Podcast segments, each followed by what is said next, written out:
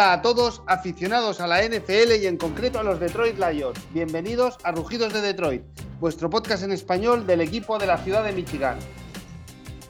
Ya con este partido nos enfilamos en la Week 18, semana 18 y partido número 17. Va a ser el último partido de la temporada y veremos a los Lions y nosotros, como viene siendo habitual ya en las últimas temporadas, tendremos que esperar hasta el mes de septiembre para ver de nuevo otro partido oficial. Partido que va a ser intrascendente, eh, ya que nosotros, bueno, nosotros nos jugamos tal vez el pick 1 o el pick 2 del, draft y nos visitan nuestro rival divisional, los Green Bay Packers, que tienen asegurado ya el seed one y el descanso en la primera semana de playoffs. Yo soy Maldu y como es habitual me acompaña Jorge, el Pichu Teijeiro. Hola Jorge, ¿qué tal? Hola Maldu, pues nada, eh, la temporada se nos acaba, muy bien comentado esto que has dicho de Green Bay, de nosotros y, bueno, nosotros estamos creo que mucho más motivados de esta off-season que de lo que ha sido un poquito la temporada, ¿no? Pero en parte lo esperábamos y esperemos cerrar bien, bien la temporada. Y si quieres paso a presentar pues al super invitado de hoy, Maldu, que yo creo que es obligado, ¿no?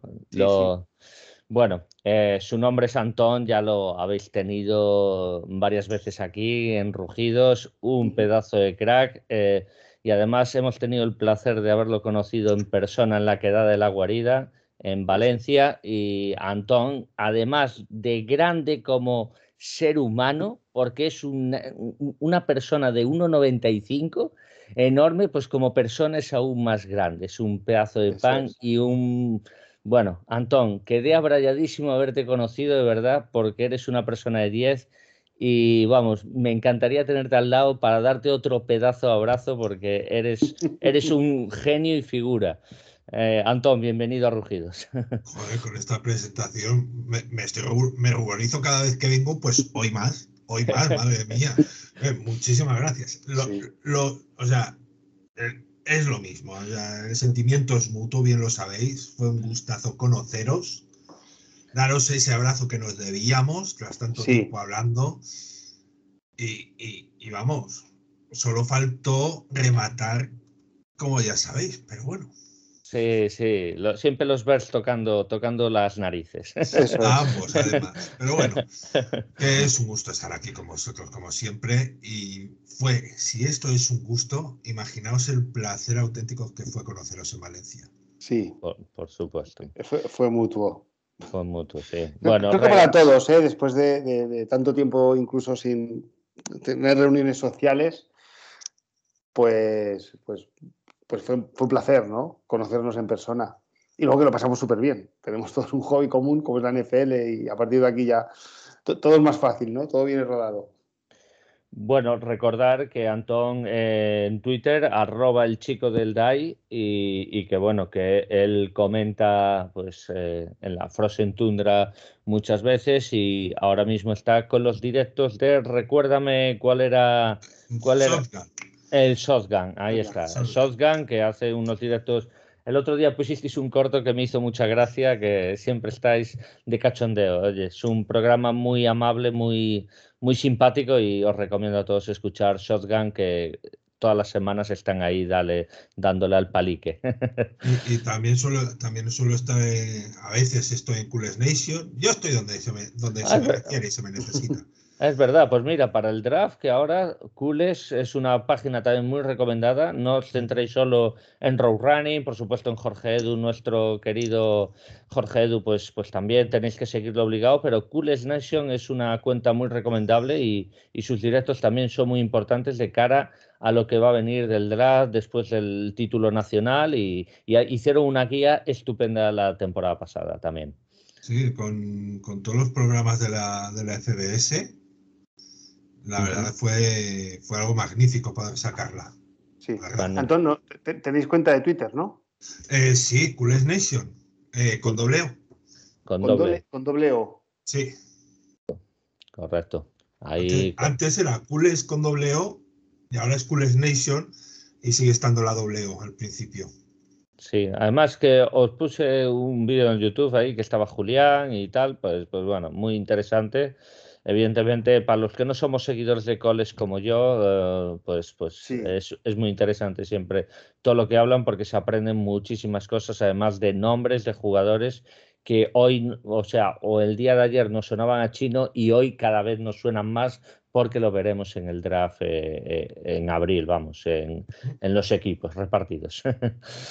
Sí. Muy bien. Pues nada, ahora, ahora, ahora empieza la temporada fuerte, ¿no? Un poco cuando, o sea, gente como yo que vemos, vemos trozos de partidos, por así decirlo, a dos por la tarde, ¿no? es cuando nos metemos de lleno, ¿eh? En, seguir cuentas y, rookies y prospects y, bueno. Eh, pues ya que estamos, Antón, eh, ya que sigues tú, eh, ¿la final quién la gana? ¿Alabama o, o Georgia? Uf, esto es un papá o mamá. Porque Georgia ha estado toda la temporada ahí. Si, bien, si bien es verdad que yo me he fijado más en, en Wake Forest que en mis, en, mis, en mis diáconos demoníacos, ah, no, no, no, he descuidado la parte alta. Eh, es que estando Nick Saban, si apuestas contra. Es como, es, es como apostar contra Bill Belichick.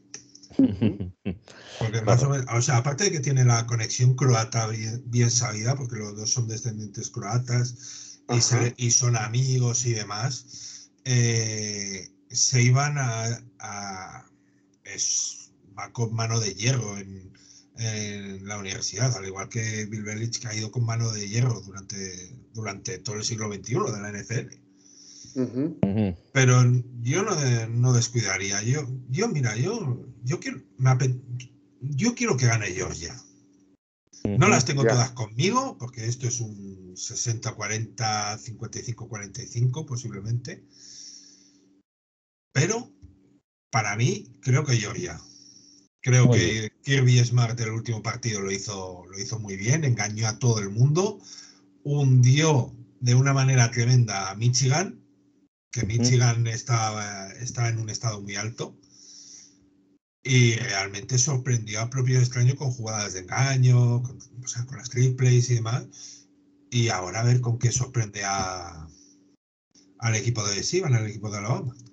Sí, va, a ser un, ataque mucho más difícil de maniatar que el de Michigan. ¿eh? Yo vi ese partido de, bueno, lo vi hasta el descanso porque ya estaba sentenciado, porque había mucha inoperancia en la ofensiva de Michigan. Pero, joder, oye, me quedé cautivado con el Nakobe Dean este, ¿eh? de, de, el linebacker, ¿eh?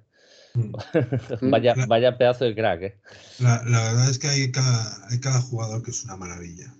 Sí, sí, no, pues Georgia, ojalá, ojalá, yo estoy contigo, ojalá gane más que nada porque haya variedad y Alabama, la verdad es que es, que es un equipo muy, ha sido el imperio, estos últimos 20 años el imperio de Alabama ha sido esto prácticamente, así que... Y, hay que partir una lanza en favor de Cincinnati que, es, que jugó a lo que sabía, que, que hizo una apuesta valiente, no le salió bien, palmó, pero no, no fue tan fácil el partido para Alabama. Correcto, que le quite lo bailado, que por cierto metí el sueco en el anterior programa de, Cincinnati que dije la ACC y no, no, no es esa división la misma que Clemson, es una división aparte eh, que no está entre las cinco grandes y eso muestra el enorme mérito de la temporada de, de los Cincinnati, así que chapó. Cincinnati está de alegría en el fútbol americano. Entre los Bengals y el universitario, joder, vaya temporadón. Vamos. Están en la americana, en la AAC. AAC. seguro que lo quisiste decir la AAC y te salió la ACC. A mí me pasa. es que eh, me, lo metí en el mismo que Clemson y ahí estuvo el error. Mm. Porque Clemson está en, la, ACC en la ACC, que no tuvo una buena temporada, y yo creí que había ganado esa división Cincinnati. Error, porque Clemson evidentemente tuvo muy mala temporada, y, pero no, Cincinnati no está en esa división. Pero bueno, no pasa nada, es normal que me equivoque en eso. Bueno, me equivoco en muchísimas cosas, así que, pero bueno, en eso en especial, pues mucho más. Anda, ya será menos. Bueno, pues bueno, Jorge, vamos con los comentarios. Sí, vamos con los comentarios rápidamente. Eh, me quiero acordar que siempre Roberto Rico nos deja algún comentario, ya sea en Twitter o ya sea en Evox, eh, en Twitter nos mencionó a ti y a mí que sobre un artículo, eh, seguir la cuenta de Roberto Rico, arroba RC Rico Lions es obligatorio porque es un fan de los Detroit Lions pues muy fiel y siempre deja cosas como artículos interesantes o comentarios interesantes para que todos lo leamos. Así que muchas gracias Roberto y, y, un saludo desde aquí y bueno, y vamos allá. Capuno nos dice, Gracias, mozos, por vuestro gran trabajo. Adelante. Muchísimas gracias, Capuno. Jorge, que este chico no lo conozco, pero creo que es la primera vez que te leemos, pero eh, muchas gracias por tu comentario, que es gracias por estar ahí como siempre, a seguir creyendo en este proyecto, feliz año y Go Lions. Pues muchas gracias Jorge y Go Lions, por supuesto, y feliz año. Eh, Marcelino Monferrer, como el seguidor de Seattle Hijos, enhorabuena por la victoria, como ya dije, y nos dice enhorabuena por el programa Cracks, una lástima que no estuviera Goff Coincido con vosotros que no me gustó nada que la gente pidiendo un touchdown más. Hay que tener respeto siempre por el rival. Un abrazo. muchas gracias, Marce, y un abrazo. Recuerden, de Zona Árida, eh, podcast de los Arizona Cardinals, más que recomendado, y ahora en playoff, pues muchísimo más, ¿no? Y voy a terminar con Dani León. Muy buenas. De lo que hablabais sobre Wilson, hay rumores fuertes de que puede ir a, New York Giants. Una pregunta en especial eh, para Maldu, que vivió allí. A veces viendo series o películas que nada tienen que ver con NFL, hacen mofa de vivir en Detroit, etc. Por no hablar de los memes que hubo con Goff por su mudanza de una ciudad como Los Ángeles a Detroit. Estoy más o menos informado de las problemáticas sociales de Detroit de las últimas décadas, pero ¿es tan exagerado como lo pintan? De ser así, puede afectar a la hora de conseguir jugadores en la agencia libre. Cada vez que escucho este tipo de burlas sobre Detroit, mi sentimiento hacia el equipo y la ciudad se hace más grandes. Go Lions. Pues todo tuyo, Maldu. Eh, bueno, a ver, eh, mm, la ciudad de Detroit realmente es una ciudad peligrosa. Eh, creo que fue en el año 60 y algo. Hay una película que hicieron, creo que hace un par de años, que se llama Detroit. Hubo una revuelta, hubo una revuelta social porque unos policías se sobrepasaron con unos chicos de color y se echó la gente a la calle y quemaron media ciudad. A raíz de ahí, eh, podemos decir que las clases medias y medias altas dejaron la ciudad.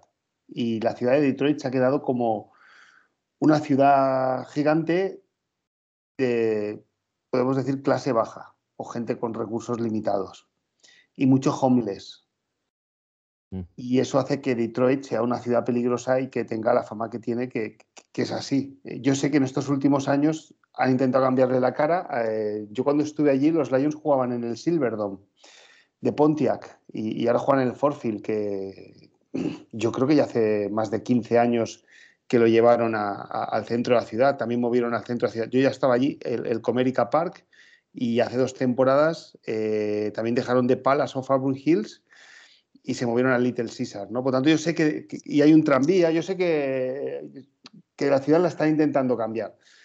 Ahora bien, Michigan como tal es un estado excepcional, o sea, y, muy seguro. Lo que pasa es que la gente no vive en Detroit, vive en los suburbios o, en las afueras.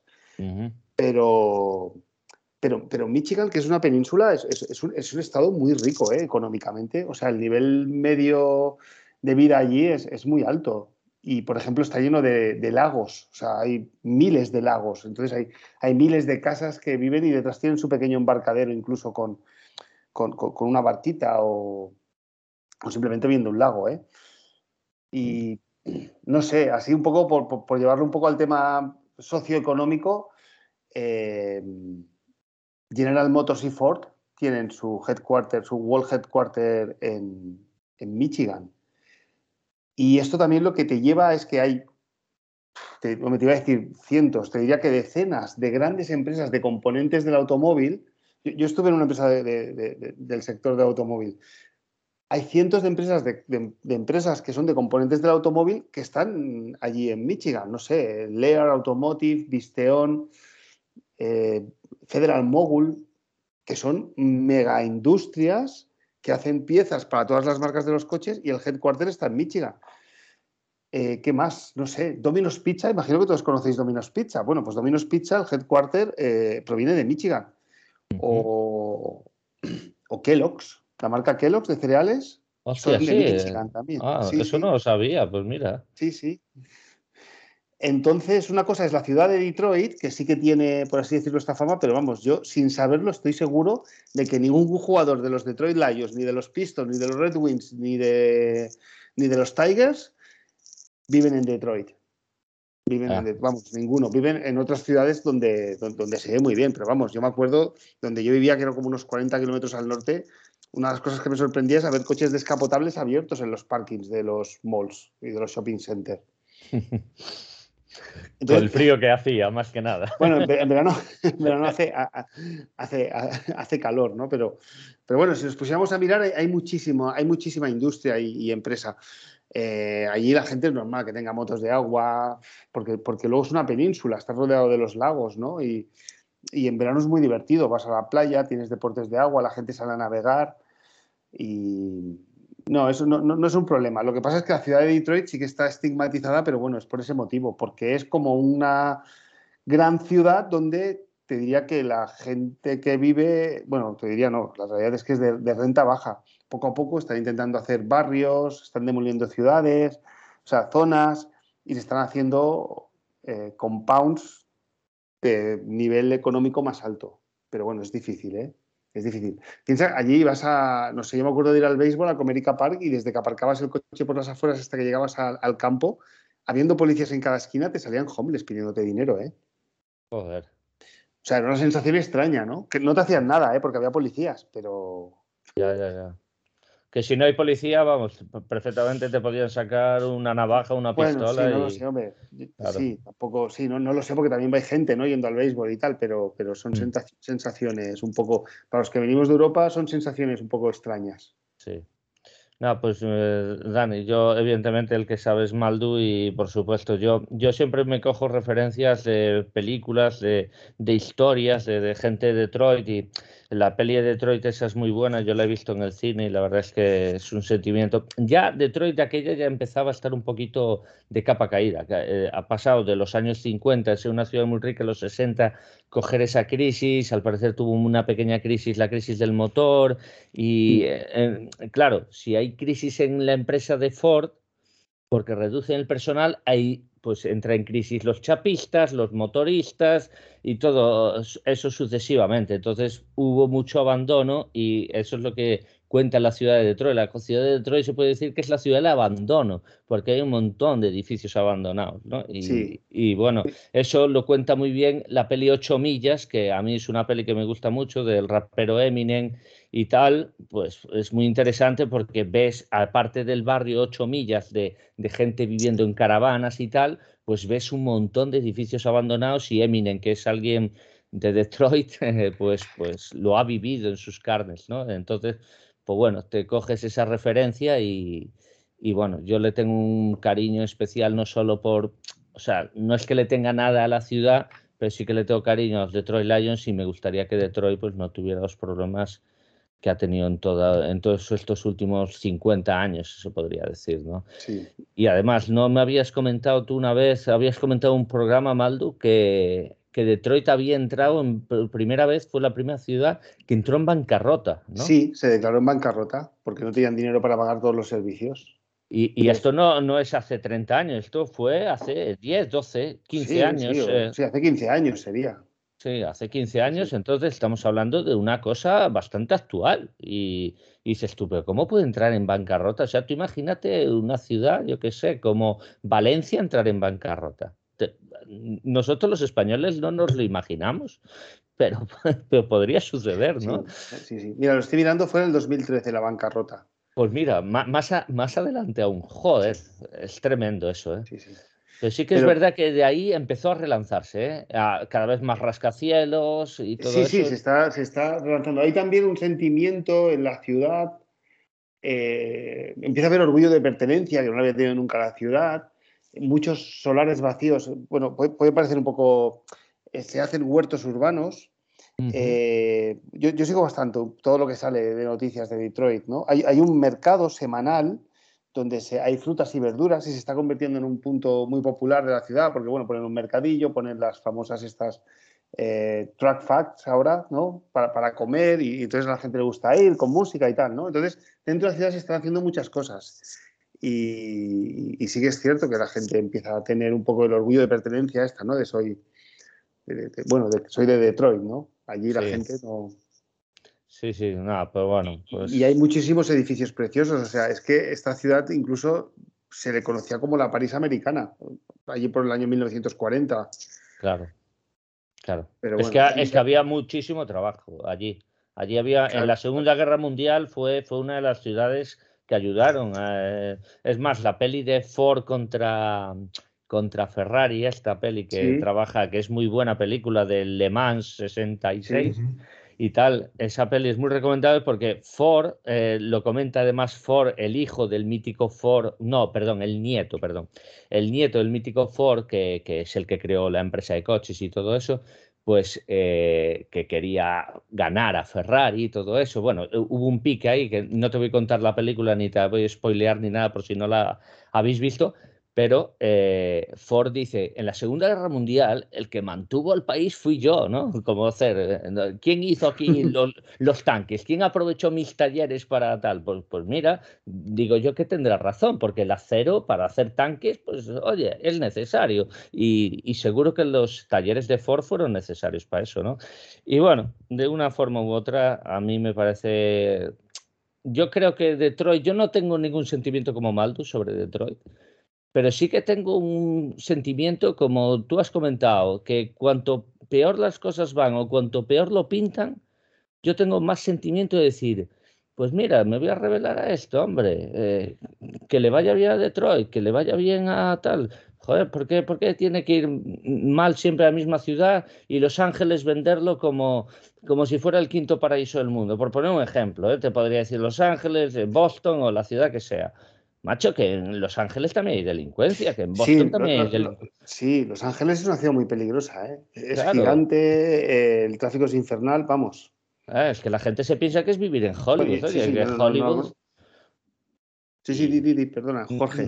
Nada, nada, y eso. Y hay ciudades que están peor que Detroit, eh, incluso a día de hoy, y esto evidentemente yo hablo desde la ignorancia porque no lo sé, pero estoy seguro, o por lo menos tengo entendido, que ciudades como Baltimore, ciudades como San Luis, o a día de hoy ciudades como Nueva Orleans, están mucho peor, mucho peor que Detroit, en muchos sentidos, ¿vale? Detroit lo que tiene es lo que ha comentado Maldo, mucha clase baja que hace mucho ruido, o por decirlo de alguna manera, o hay mucha problemática porque no, no, no, tienen forma de ganarse la vida todo el mundo, ¿no? Y entonces eso hace que la gente viva de las drogas, que haya delincuencia y tal. Pero Baltimore o Nueva Orleans, desde el Katrina o, o San Luis, son ciudades que en ese sentido creo que es un problema que ha tenido multiplicado por 10 o por 100. ¿Por qué? Porque ya no hay una empresa que ayude a relanzar esta ciudad. Hay mucha clase de otra, otra clase de problemática diferente, ¿no? Entonces, me da la sensación de que a mí me transmitiría más seguridad vivir en Detroit, por ejemplo, sin querer vivir en Detroit, ojo, pero eh, que, vivir en San Luis, por poner un ejemplo, ¿vale? Pero bueno, esto repito que no lo sé y, desde la ignorancia y si me equivoco, pues evidentemente pido perdón. Muy bien, bueno, hemos hecho aquí un poco de, sí, temas paralelos a la, Pero bueno, la pregunta, la pregunta estuvo bien y yo sé que Maldu te encanta hablar de Detroit. Sí, sí, yo a veces incluso Sheila Ford, creo que incluso en el carácter que le, que le quiere dar al equipo va muy relacionado con la ciudad, ¿eh? El, carácter y, quiere ganar y quiere, quiere poner a Detroit en el mapa. Creo que en ese sentido tiene un carácter superior al de los Pistons y al de y bueno, el de los Tigers no lo conozco, pero y al de los Red Wings, que es, una, es la franquicia, digamos, más ganadora de, de, la historia de los deportes de Detroit, quitando, quitando Michigan, por supuesto, universidad. Pero bueno. Y, y, bueno, y además, eh, Dani León, yo termino aquí.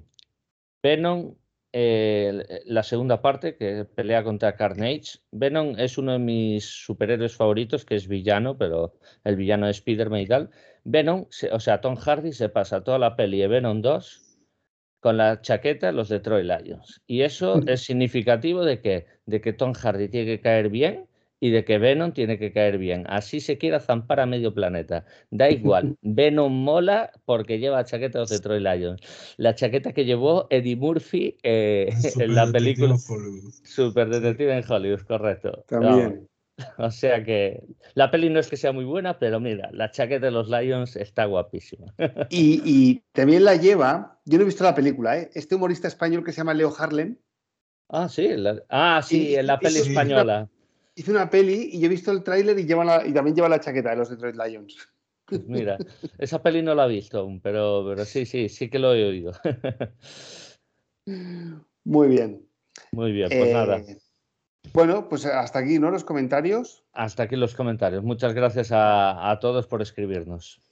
Bueno, em, el partido esta semana, como, como, bueno, va a ser un partido con, poca, ¿no? Podemos decir poca trascendencia. Mm. Em, ha habido un medio de comunicación que, ha hecho como una especie de preguntas de de los suscriptores y hay algunas preguntas que me parecen interesantes. Entonces, eh, si, si, si, os parece bien, las comentamos aquí las preguntas más interesantes que he visto. Jorge Antón. Por supuesto.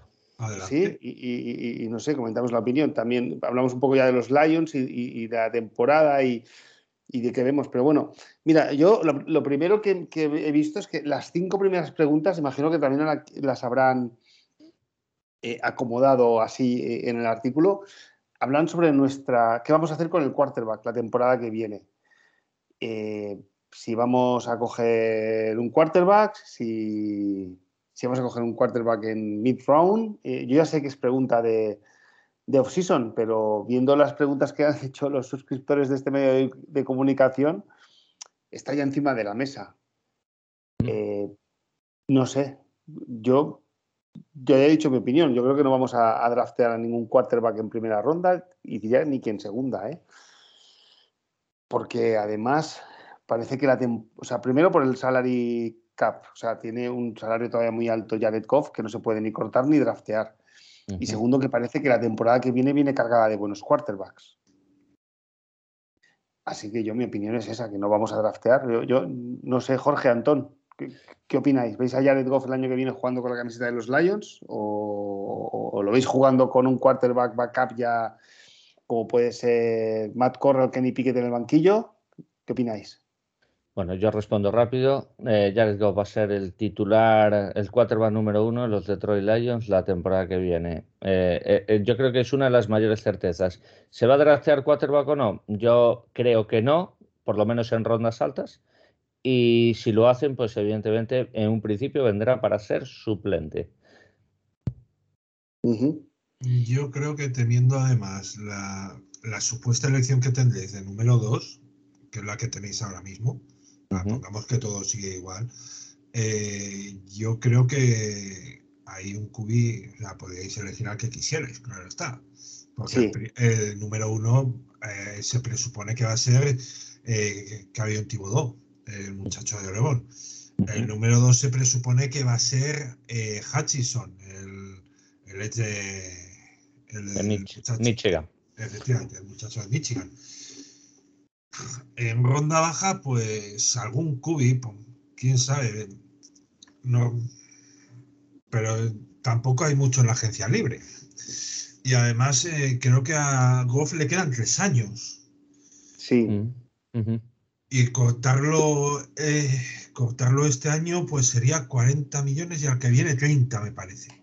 Sí. No, creo, eh, creo que es 30 ya, ya este Sí, es 30, es 30. Es, sí. es 30, o sea, lo mismo que va a ser el CAP. O sea, cortarlo no te vale la pena, porque es el mismo que, que va a tener de CAP, hit.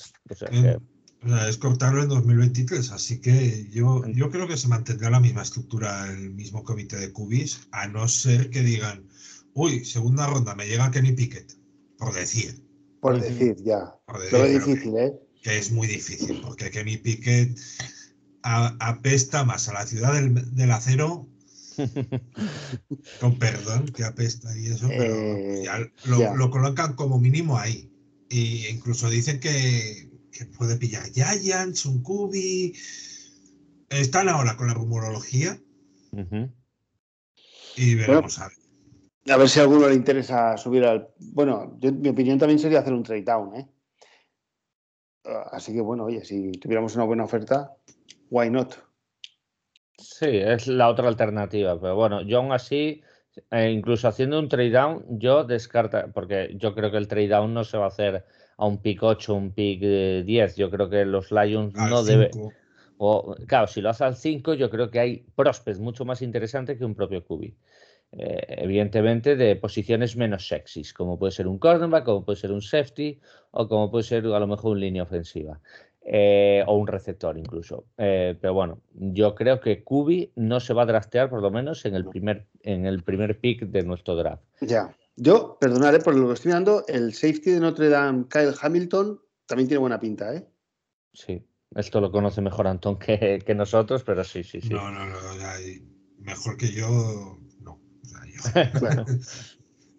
Pero bueno, ¿por qué no? Mira, los Giants están en el 5, Carolina está en el 6, Washington está en el 9. Eh, hay, hay una página que es first-pick.com, que ahí podéis hacer el juego del draft del 2022. Sí. Y, y en el número, o sea, y acabo de coger a los Detroit Lions y me ofrecen solo dos trades. Uno, los Eagles, que ofrecen su primera, que es la 14, sus dos primeras, 14 y 21, y una primera de 2023. Y Carolina, que ofrece el 6 y, la, y el pick número 2 de la cuarta. Ajá. Por poneros un. Ya, ya. Bueno. ¿Cómo, se llama la página web? Eh, first-pick.com. No la conocía. Creo, creo, que es la que hemos utilizado, o era otra, ¿eh? porque nosotros utilizamos el año pasado para hacer un mod draft, eh, que lo grabamos aquí, un simulador de, las siete rondas. Mm. Y, y, utilizamos, evidentemente sin trace, pero, pero sí, sí que utilizamos un simulador para hacer un mod draft. A ver, este, este simulador es un poco aleatorio. Ya, ya, ya. Bueno, oye, eh, otra pregunta que he visto así que me parece interesante y que a lo mejor la semana que viene tenemos respuesta. ¿Anthony Lynn, nuestro coordinador ofensivo, continúa el año que viene o no? Eh, no. No. Eh, es difícil. Pero tú, Jorge, porque crees que la mejora que hemos visto en esta segunda parte de la temporada es porque Dan Campbell ha cogido las riendas, pero también ha cogido lo que es el diseño de las jugadas? Sí, además, eh, esta última rueda de prensa que él ha comentado, me siento cada vez más cómodo llevando el, eh, eh, playbook, el game plan y todo eso. Y yo creo que esto deja un poquito en un lugar, mm, yo creo que más que secundario incluso. Y Anthony Lynn, creamos o no, es alguien que tiene una reputación en la liga y es alguien que perfectamente va a encontrar trabajo en cualquier lado. Y yo creo que él no está ganando nada más allá de dinero en Detroit y yo creo que él va a querer pues, pues conseguir un puesto de trabajo, ya sea como coordinador, eh, no creo que sea entrenador principal en la NFL, no lo veo a, día de hoy, pero yo creo que puede conseguir cualquier, mm, en varias franquicias, un puesto de coordinador ofensivo donde tenga mayor relevancia que, que está teniendo en el último tramo de temporada en Detroit y, y yo creo que por circunstancias pues no, no ha salido bien su, su S y, ya está. Darle las gracias por su trabajo, por haberlo intentado y desearle la mayor de las suertes. Esa es mi opinión. Después eh, basta que diga esto y, que ya corroboren que Anthony Lynn y todo el staff va a continuar. Pues bueno, yo a día de hoy no lo veo. Tú, Antón, ¿lo, conoces lo suficiente? Bueno, Anthony Lynn sí lo conoces porque ha sido head coach de los, de los Chargers. Digo, no sé si has yo, yo creo que continuará. ¿Sí? creo, que, creo que se le debe dar una oportunidad más. A fin de cuentas, creo que ha sido su primera temporada, si no me equivoco. Claro, pero tú pasas de ser head coach a ser coordinador ofensivo, pero el entrenador, por así decirlo, eh, se está ocupando del ataque también, ¿sabes? Eh, él es un coordinador ofensivo más de segundo. Sí, por hacerte una idea, por hacerte una idea, Antón, él ha pasado de llevar el playbook ofensivo y todo el game plan, a partir del bye eh, lo empezó a llevar eh, Campbell. O sea, le quitaron las riendas del ataque. Evidentemente, él hace su labor en los entrenamientos, eh, ayudar en el game plan y todo, pero no, él no, de, no toma las decisiones. Como él no hace el play calling. El play calling, exactamente. Entonces, yo creo que alguien como Anthony Lynn, con su reputación y tal. Claro.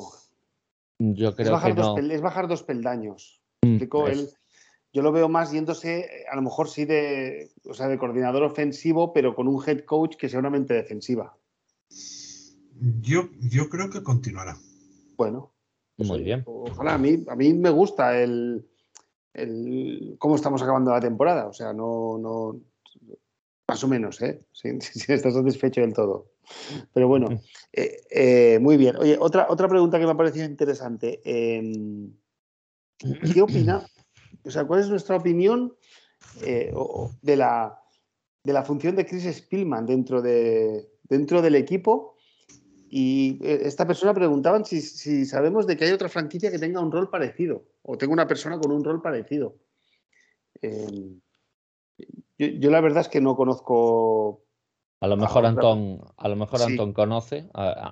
Antón, ¿sabes el rol que tiene Spielman en los Lions? Más o menos. Asistente de.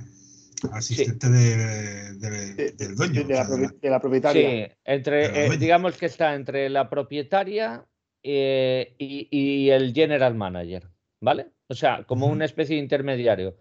Para el fútbol, para el tema de dinero y económicas, está Ross Good, que es otro, que es un economista, por decirlo de alguna forma, o un banquero. Vamos, eh, que, viene siendo que, que la presidenta delega en él. Sí, delega en las cosas de fútbol, o sea, que no va a venir un Patricio o un Boquín y va a decir, esto se tiene que hacer así porque los que entendemos de fútbol somos nosotros. Pues no, esta vez está Spielman y dice, pues por aquí no pasamos. ¿Sabes? Se pueden decir, entendemos nosotros y lo vamos a hacer así, entonces si a él le parece bien, pues dice, pues, pues, pues sí que entiendes. Claro, en, este caso, pero ya sabes, Sheila Ford... Eh, en las temporadas anteriores dice, pues, si yo no sé de fútbol, o sea, vosotros tenéis que tomar las decisiones de fútbol y Rothbull lo mismo. Pues esta vez hay un hombre de fútbol entre medias, para que te hagas una idea. Mm. Eh, Antón, ¿conoces a alguien, alguna franquicia que tenga una, pues, una persona así? La verdad es que no. Ya. Eh, Green Bay entre el dueño y Gutenkus no tiene a nadie. Eh, bueno, entre Mark Murphy y Gute no hay nadie. No hay nadie, vale, vale.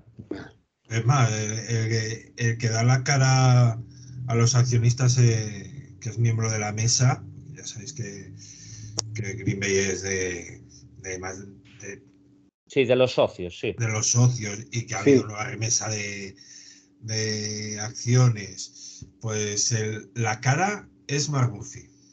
Y luego ya, luego ya está ya, está Brian Gutekunst.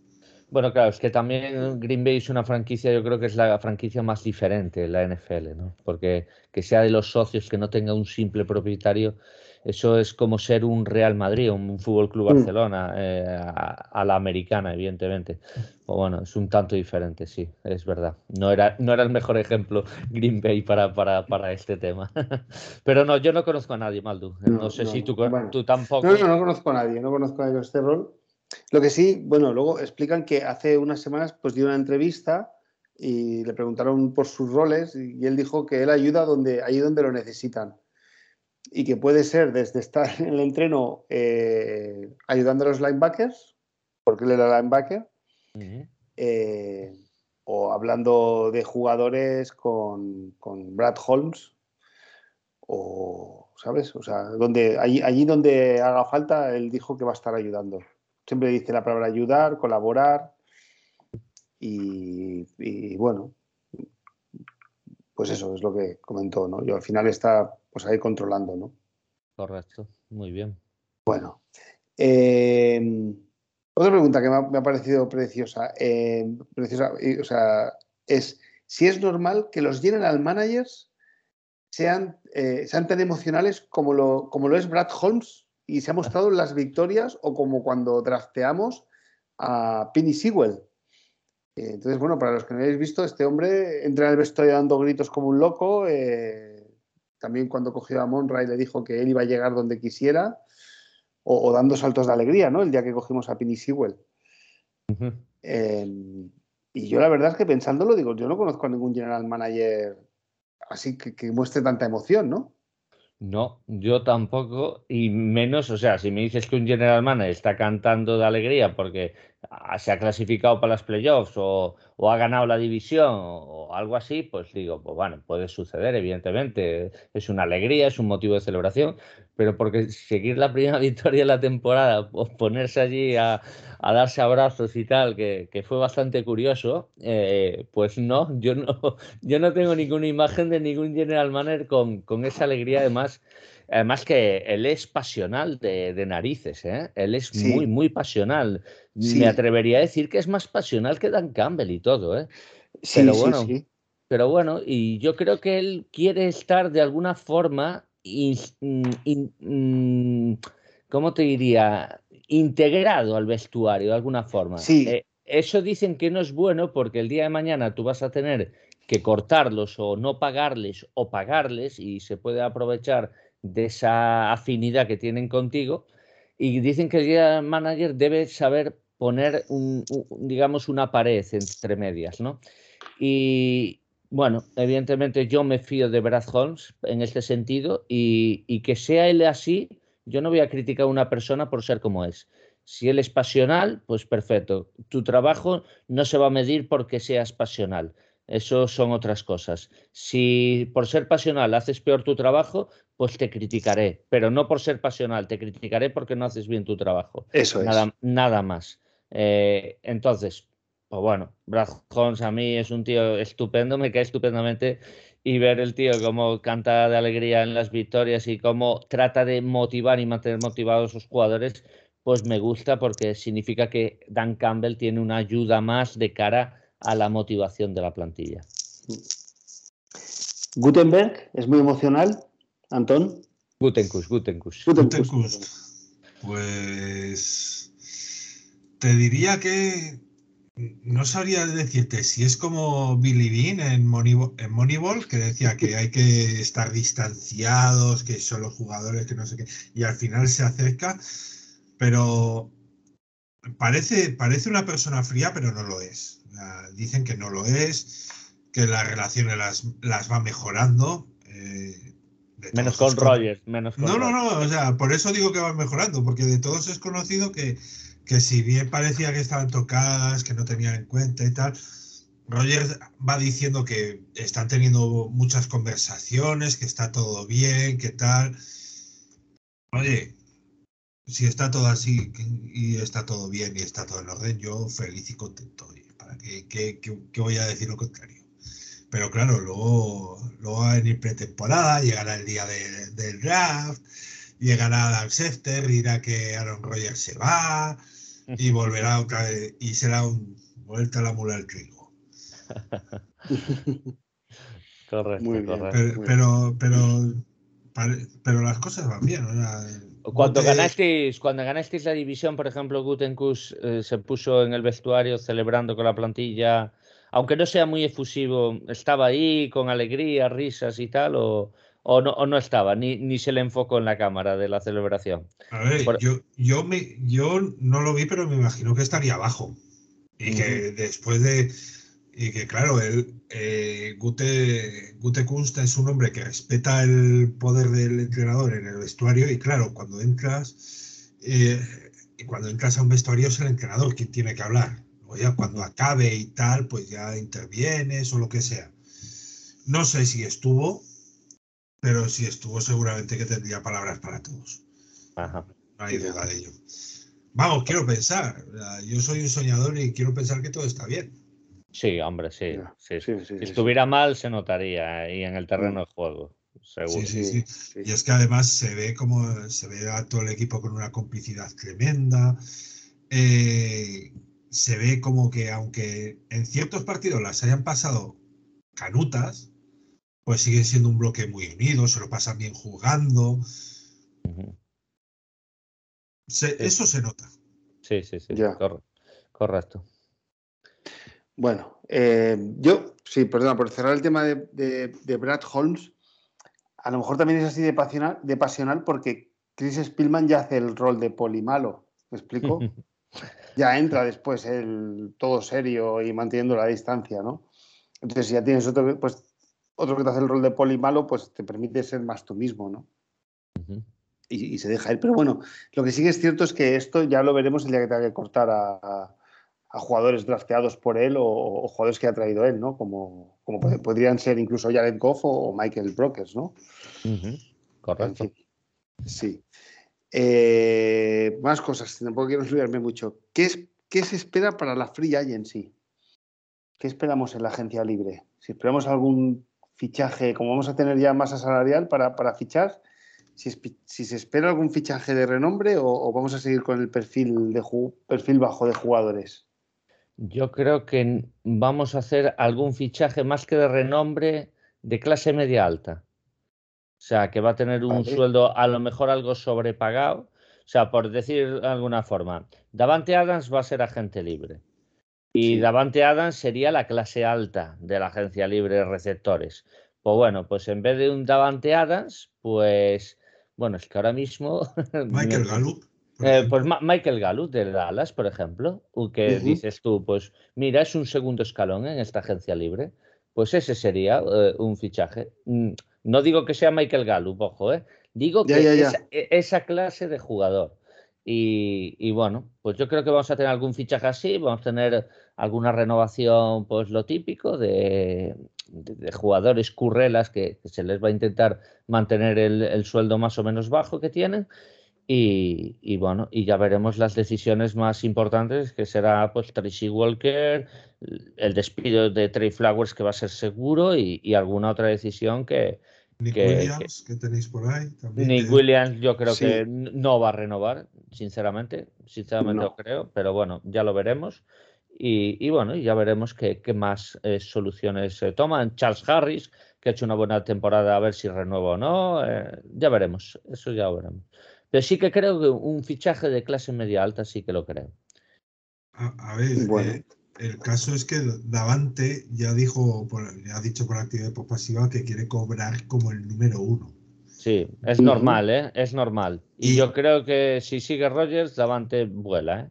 Sí, eh, ahí está la problemática, porque el número uno en sueldo de receptores es de Andrew Hopkins con 27 millones y medio. Uf. Sí, sí, que le vais a tener que dar 125 eh, millones de dólares o 120 y 60 garantizados en 5 o 6 años. Y, ahora mismo, pues el equipo está con 40 millones. Ya, bajo cero. Bajo cero. está por encima. Por ejemplo, Michael Gallup, eh, según la página de Spotrack, costaría unos 10 11 millones. Mm. Contrato anual, que no está nada mal. O sea, yo, yo a Davante Adams, por ejemplo, es un jugador que adoro, pero yo no querría que lo fichara los Lions porque yo creo que eso, mm, o sea, daría un límite salarial, o sea, sería un fichajón, todo hay que decirlo, pero yo creo que lo extraordinario que es no te da el extra que necesita el equipo a día de hoy. Entonces, por eso no lo pagaría a día de hoy. Además, también es que la conexión con Rogers es impresionante. Y la conexión con el Cubi, sabéis que es fundamental. correcto. Y además no sabemos si Davante Adams realmente es tan bueno para ganar eso o es también un, granito de arena, también lo tiene Rogers con su precisión, ¿no? Es otra cosa es que deja un pelín de dudas, eh, pero bueno, evidentemente yo sí creo que es un receptor buenísimo, yo no tengo dudas de que es muy, muy bueno.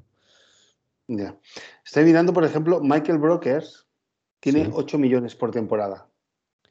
Sí, porque se le reestructuró el contrato, correcto, sí, sí, Pero bueno, ya es lo que hemos dicho, Gallup de 10, ¿no? O sea, pues por ahí, ¿no? Puede venir algún jugador tal vez para ayudarnos por... por sí, pero acuérdate que también, o sea, tú firmas a uno, por ejemplo, yo qué sé, imagínate que firmamos a Gallup, 40 eh, kilos, 4 años, 20 garantizados, ¿vale? Eh, a lo mejor el primer año eh, te cobra, o sea, te, va contra el CAP en 4 millones y medio, así. No, no te va a los 10 kilos ya. Eh, lo estructuran así porque te dan el dinero, el signing bonus, y eso lo reparten los cuatro años, entonces para darte un poquito de, de ¿cómo se dice?, de, de, masa salarial para, para, otras cosas, para cometer renovaciones o para cometer otros fichajes, de, aunque sean de, menos, de menos nombre, ¿no? Yo creo que Lions no va, no va a absorber el límite salarial, ni mucho menos. Creo que lo va a porque al final Hawkinson va a tener que renovar, eh, vamos a tener que renovar en un futuro a la línea ofensiva, vamos a tener que renovar jugadores importantes. Entonces, yo creo que ese límite salarial lo va a ir reservando Holmes para preparar esas renovaciones. Eso es. Y, por, Eso, y por eso creo que. Eh, T.J. Hawkinson hay que renovarlo, ¿no? Sí, T.J. Hawkinson para el año es el cuarto año y, seguramente le diremos el quinto año, te lo vamos a asegurar aquí. Eso es. Y, yo creo que vamos a intentar hacer como hicimos con Fran Rano, de, de atarlo ya para seis años, con el contrato rookie aún y con el quinto año también y todo eso. Pero evidentemente para eso también tienes que ir liberando masa salarial o no liberando, pero sí ahorrando. Y creo que es lo que va a hacer Detroit Lions, ir ahorrando a poquitos eh, para no tener que eh, urgencias eh, en dos, tres años, que creo que, vamos a tener que hacer renovaciones importantes. Bueno, ya por ir, por ir un poco finalizar, o sea, hay multitud de preguntas, pero eh, por ir finalizando las dos últimas. Una es, ¿qué opinamos, o sea, o, qué opinaban, este, no, nos preguntaban nosotros directamente, sobre la defensa, pero que había como muchos, muchos rayos de esperanza, ¿no? Con, bueno, hay que ver Tracy Walker y Jalen Revis Mavin, a ver si se les renueva, ¿no? Pero después, pues jugadores como Uruguarille, Okuda, Jerry Jacobs, AJ Parker y, después pues eh, McNeil, Onsuburrique, eh, Michael Brokers, los hermanos Okbaras y, y, luego ponían Trey Flowers que yo no creo que seguirá, que, seguirá, ¿no? Pero, pero que eh, esta defensa, eh, sin ser élite, no estaba tan lejos de, llegar a ser una muy buena defensa. Y, preguntaban qué, opinaban ¿no? con todos estos jugadores jóvenes que tenemos. Y, y bueno, Pichu, pues eso, ¿cuál es tu opinión de la defensa y, cuánto lejos estamos, ¿no? De, ser una defensa, ya no te digo élite, ¿no? Pero sí top de la liga. Para ser una defensa top de la liga, tienes que ser en algo mega excelente, ya sea en presión al cubi o mejorar en la línea de pase o mejorar en, en, lo que es la carrera. Entonces, yo creo que lo que necesitamos es uno o dos skill players en posiciones importantes. O sea, si tú pones un rusher eh, top.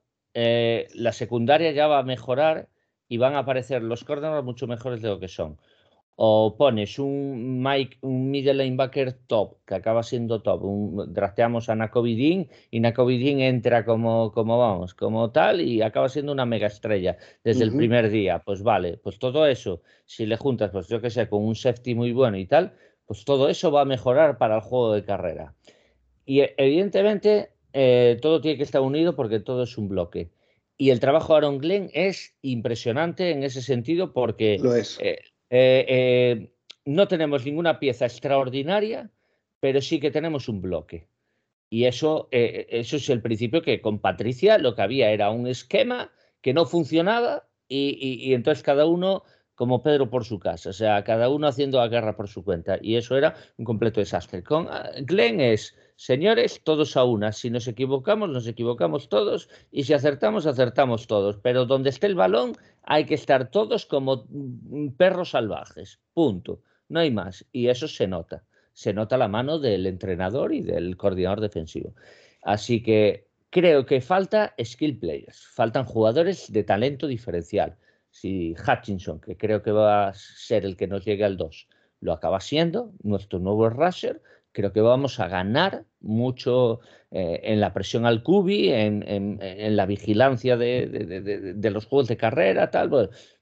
es el jugador eh, que tiene pinta de que va a venir y yo estoy encantado de que pueda venir pero es, eso es lo que necesitamos, ese skill player que, nos marque un poquito la diferencia para que la defensa pase de ser buena defensa, sí, bueno, los trabajadores trabajan bien, bueno, pero hay que unir, hay que añadirle algo, algo de hay que poner más sal en la sopa, Maldu. Sí, sí, sí, sí, no, no, estoy, que, Solo, que, solo con fideos no sabe bien, hay que poner un poquito de sal.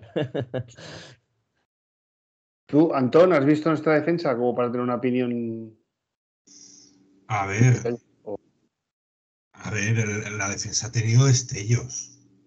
Ya, destellos. Es lo que hablamos. Pero no ha habido nada de continuidad. Sí, hay, rayos de esperanza, ¿no? O sea, hay, y, la juventud está a favor, porque los jugadores jóvenes son los que más han destacado. Ya. Pero ahora es la temporada que viene será para confirmar a muchos. Pues mira, una cosa curiosa que ha pasado esta semana em, es que cuando salen las notas de Pro Football Focus, eh, mm, los tres mejores jugadores en defensa han sido Julian Okbara, que bueno, lleva dos años, o sea, me alegro de que tenga una buena nota. A mí cuando hay estos resultados tan abultados que la media parte está decidido, a mí estas notas es que no me las creo porque el partido no tiene ninguna tensión. Entonces, un partido sin tensión, mm. pues, pues bueno, no sé. Pero bueno, pero después me ha hecho gracia porque el segundo mejor jugador de nuestra defensa para Pro Football Focus, Focus fue Alin McNeil y el tercero fue Derrick Barnes. Cuando el equipo rival te hace más de 200 yardas de carrera, no sé, poner un tackle y a un linebacker a ver, Manil no, no, creo que estuviera mal, ¿eh? Manil tuvo mucho doble bloqueo y Manil yo creo que en su labor más o menos estuvo bien. El que estuvieron mal son los Michael Brocker, los eh, Nick Williams, Ongusurike, eso sí que estuvieron más superados, ¿eh? Y los linebackers, por supuesto, estaba ¿eh? me parece, sí. Ah, bueno, pues eh, quita a Michael Brockers, mete a, a, Austin Bryan, al que juega un poquito más en el centro, eh, pues sí, sí que, eso sí que estuvieron, las trincheras sí que estuvieron superadas, pero más o menos lo que es Penicini y McNeil, pues hicieron su, su anclaje. Es que si te fijas, las carreras centrales nunca fueron centrales, fueron siempre ladeadas, ladeadas y, y, ahí es donde tienen que estar los linebackers y siempre estaba el, eh, pues Tracy Walker, tarde, evidentemente, pero estaba ahí. O tal, sí, sí, sí. Pero bueno, mira, luego es curioso, le han hecho una entrevista a, a Dan Campbell esta semana en, una emisora de radio, que no la he escuchado, pero han salido algunas notas de lo que ha dicho, y ha dicho precisamente que Derrick Barnes tiene, que mejorar, ¿eh? tiene que jugar mejor, que sigue mm. creciendo, que están contentos con su rendimiento, que todo va muy bien, pero, pero que tiene que seguir mejorando, que, las expectativas sobre él son, son, son mayores. Derrick Barnes, sinceramente, creo que necesita trabajo, eh, ya sea con entrenadores de linebackers, con quien sea, alguien que le ayude a tener mejor eh, campo visual de, dónde, de por dónde va la jugada. Una vez, aunque no sea excelente en eso, pero una vez tenga un poquito más de conocimiento del juego, él, él tiene el físico y tiene la capacidad. Si conoces un poquito por dónde va el juego, pues evidentemente te vas a anticipar muchas veces y vas a aplacar en el tiempo que toca aplacar. Y creo que eso es el. Eh, a ver si esta off-season eh, consigue buena gente para trabajar con él, ¿eh? ojalá. ¿eh? Lo necesita. Pues bueno, en esta entrevista, Dan Campbell le da un palito a. A un Gusurique. a un Gusurique. A Musurico le diría que le da un palito más fuerte. A Derrick Barnes ha dicho que tiene que seguir trabajando. O sea, es como que me da la sensación de que, oye, estás trabajando bien, estamos contentos, pero, pero hay que seguir mejorando. Pero a Musurique sí que le dice que, que que se espera más de él, como un, segunda ronda. ¿eh? Sí, Ongusurique creo yo que además tuvo un poquito de pasotismo en el, eh, en el tramo del partido que estaba perdido y se le mm. notó muchas veces que él estaba, por donde iba la carrera, él por ejemplo estaba girado, estaba de espaldas. Sí. Entonces dices tú, pero vamos a ver, eh, que esté de espaldas un linebacker porque le viene un placaje y lo intente evitar, pues aún no puedo entender. Pero que estés tú, que estás en la trinchera, Macho, tú tienes que estar de frente a la jugada, aunque te estés comiendo un guard eh, por completo. Y, claro, a mí es algo que digo yo, ¿qué pasa, Levis? Eh, a ver, esperemos que sean errores de rookie y ya está. Pero bueno, eh, ya veremos, ya veremos, porque un mal partido lo, tiene mm. cualquiera. Sí.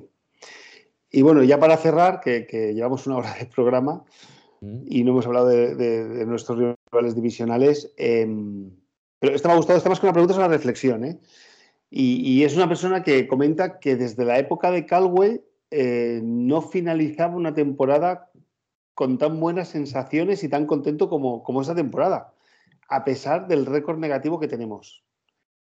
Y, bueno, los, los, que responden los periodistas dicen que, es, que es increíble, pero que, que bueno, que al final el equipo sí que ha tenido, ha tenido buenos partidos, que, excepto en este último de Seattle y en alguno más como Filadelfia, siempre ha estado enganchado al partido, que se le ha visto al equipo pelear y, que bueno, que se está haciendo una reconstrucción, pero que, el camino por ahora parece que es el, correcto y que nos parece tener esperanzas para el futuro. Entonces, bueno, yo lo he leído y, y más o menos yo estoy de acuerdo, no a pesar de ser el pick número 2 en el draft y, tener un récord de 2, 12 y 1, no puedo decir que estoy para la plantilla que tenemos insatisfecho ni al contrario, estoy ilusionado de cara a la temporada que viene.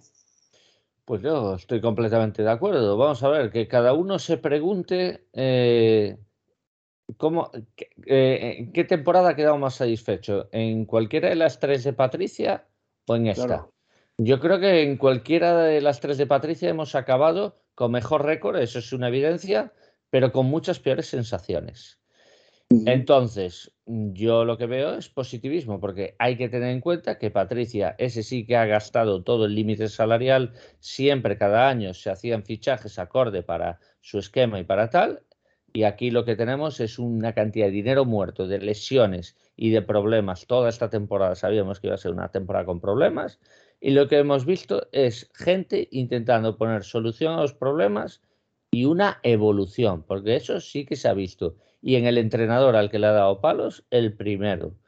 Y macho, yo es lo que quiero. Problemas va a haber siempre. Pero si a los problemas intentamos poner soluciones, pues oye, es lo mínimo que se te exige en tu empleo, que no eh, estés siempre con tu misma mandolina y, contándome siempre la misma película, porque eso no me motiva. Así que completamente de acuerdo con este, esto que han preguntado, esto que han respondido, porque, porque yo sí que estoy bastante más ilusionado con esto y eso que a un principio no ilusionaba este proyecto, pero estoy bastante más ilusionado con esto que con, la era Patricia, sobre todo a partir después de la primera temporada.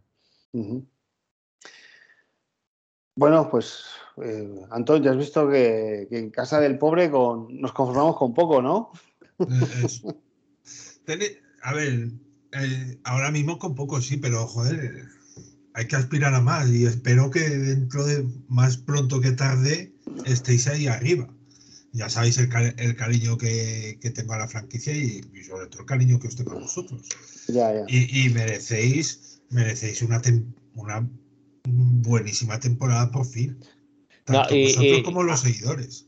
Antón, una pregunta. ¿A ti te ilusiona más esto? Porque hay que tener en cuenta que nosotros hemos tenido límites salariales, o sea, mucho dinero muerto, un largo etcétera, mucho joven. Entonces, ¿tú crees que es más ilusionante este proyecto que ahora mismo se ve, es un proyecto de dos victorias, máximo tres, eh, que, lo que hemos vivido en los últimos tres años o, crees que, que, está por ver aún?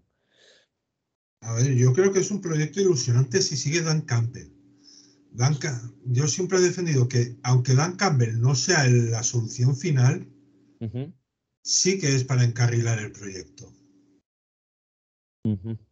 Y creo que, se le tendría que dar, se le tendría que dejar trabajar. Es más, este, esta temporada podía haber sido fácilmente de tres o cuatro victorias más y no se ha dado. Correcto. Correcto, sí, sí. Y estamos hablando de tres o cuatro victorias más como mínimo. Sí, sí, sí. Que al principio de temporada, acordaros que, decía, que yo particularmente decía, Detroit va a dar muchos, puede dar muchos sustos. Y al final esos sustos no se han, han producido, ya no, se han transformado en victorias, pero ahí han estado. me viene el, último partido ante, ante Falcons, me viene a la cabeza. Sí, sí, no, o, el partido de Baltimore, o bueno, hay, hay más partidos. Minnesota, eh, le, ganamos, le ganamos uno, pero el otro le hemos dado más de un susto. Chicago. Chicago, claro, sí, sí. El empate en Pittsburgh el empate en Pittsburgh, equipo que, seguramente quede fuera de playoff por, por ese empate y no una victoria. Pues mira, son cositas que. Hasta Cleveland le hemos asustado con el Cubi suplente, o sea que, sí, sí, sí. Correcto. Bueno, pues, en fin, hoy por hacer un programa un poco diferente ya a estas alturas de la temporada, pues, pues hemos hecho esto. Em, yo ahora, antes de entrar un poquito en el partido y de vuestra posición, Antón, eh, no sé, te voy a hacer una pregunta, ¿eh? no sé si os has visto, ¿eh? ¿eh? ¿Tú has visto a Tibodox? ¿A Cabio Tibodor? No, pero dicen que, o sea, a ver, yo, yo he visto, lo, que he visto ha sido fundamentalmente la, la ACC y White Forest en particular, y he visto alguna cosilla suelta. A ver, he visto lo de Tibodó, he visto poquita cosa, pero es un portento. Es un portento totalmente. Y, y Hutchison, sobre todo, tienen algo que es una ética de trabajo envidiable.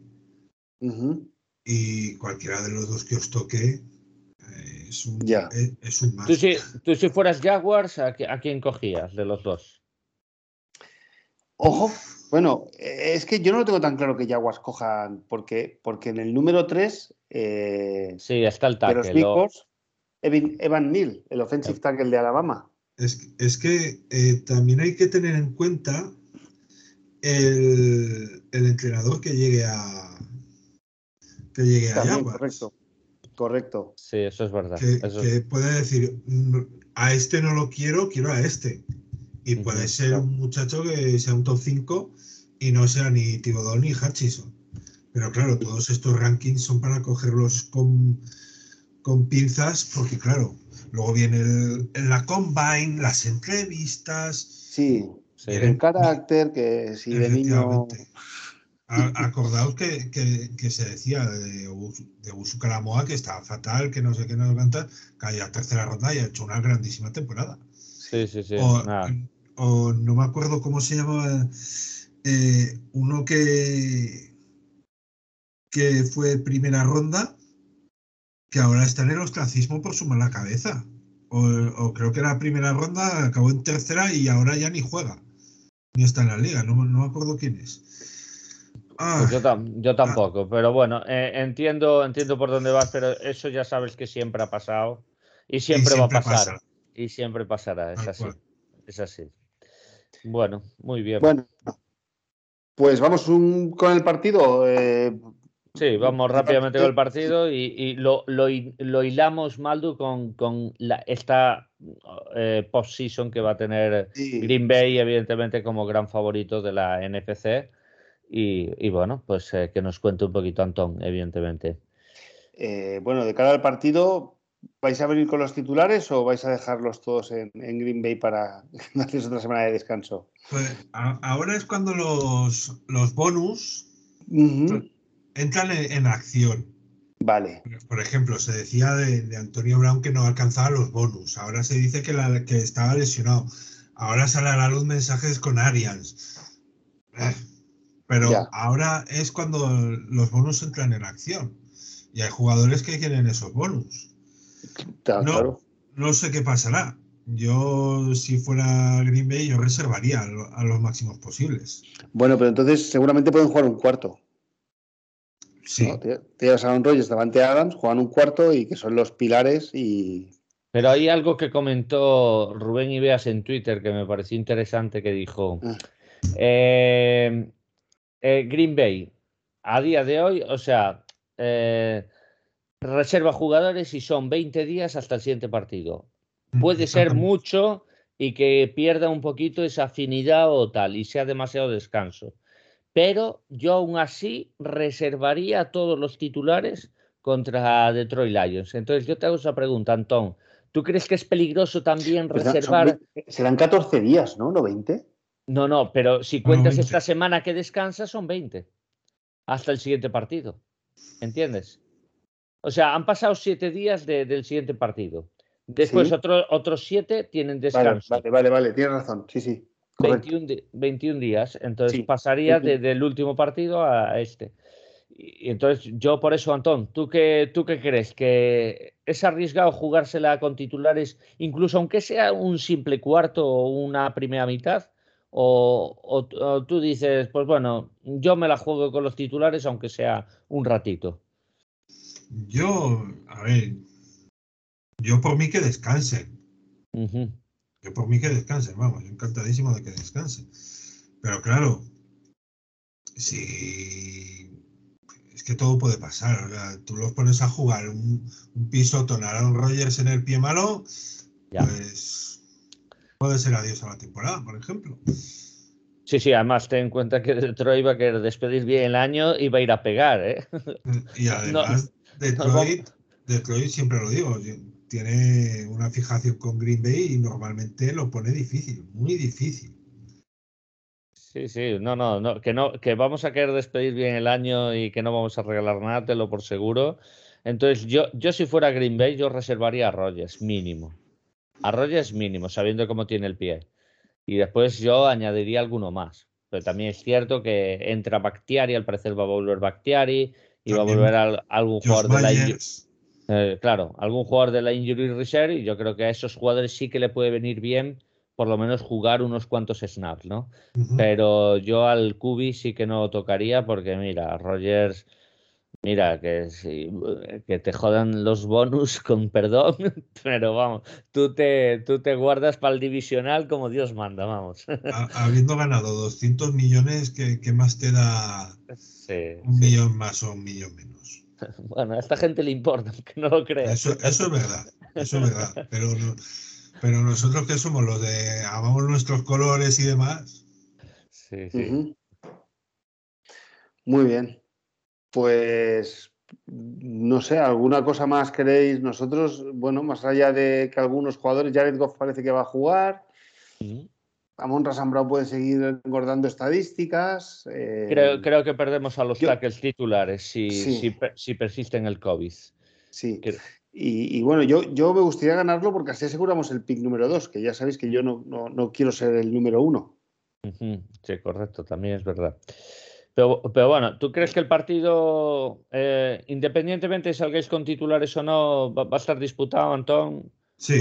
¿Tú, ves posibilidades de que también haya un pelín de relajación en la franquicia de Packers? Porque al fin y al cabo sois el, número uno en la NFC y sois favoritos.